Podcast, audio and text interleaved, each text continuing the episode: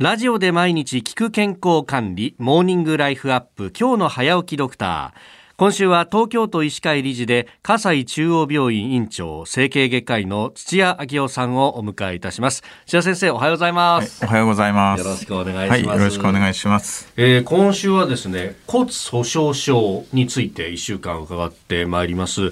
まあ名前ね聞いたことあるよっていう方は多いと思うんですけれども改めてなりますが骨粗鬆症どういう病気なのかまずは教えてください。はい、えー、骨粗鬆症一番単純に言うとまあ骨が折れやすい状態を言います、まあ、骨密度が下がってあるいは骨の質が悪くなって骨が折れやすい状態を言います、はい、これあのどうなんですか？ひび入ったりとかってもあったりするんですか？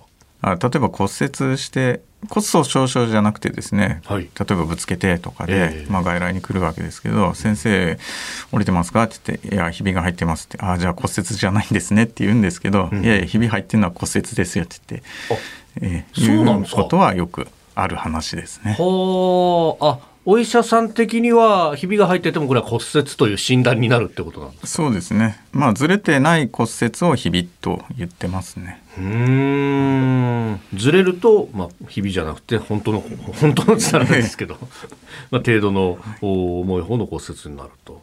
これ骨粗しょう症って何か症状ってものはあるんですか？そうですね。症状はですから実はないんですね。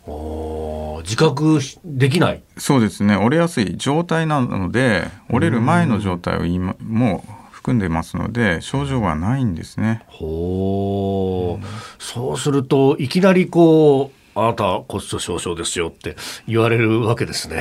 そうですね。調べてみると、うん、えー、骨粗鬆症だったっていうことはよくあります。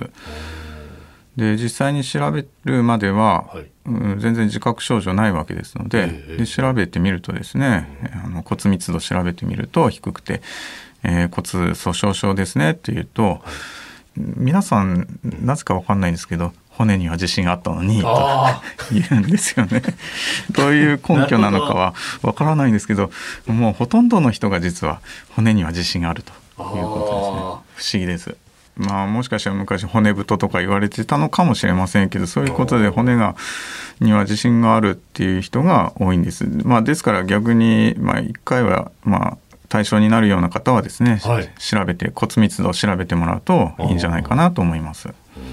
これ、まあ、患者さんの数あるいはこう年齢層っていう特徴がありますか？そうですね。あのやっぱり圧倒的に高齢の女性です。うん。高齢の女性。それなんか理由があるんですか？そうですね。それはやっぱり、えー、ホルモンの関係があります。ですので、えーまあ、どういう状態で骨密度が下がっていくかといいますと、はい、えー、まあ、端的に言うと、まあ、女性で生理が終わると骨密度が下がっていきます。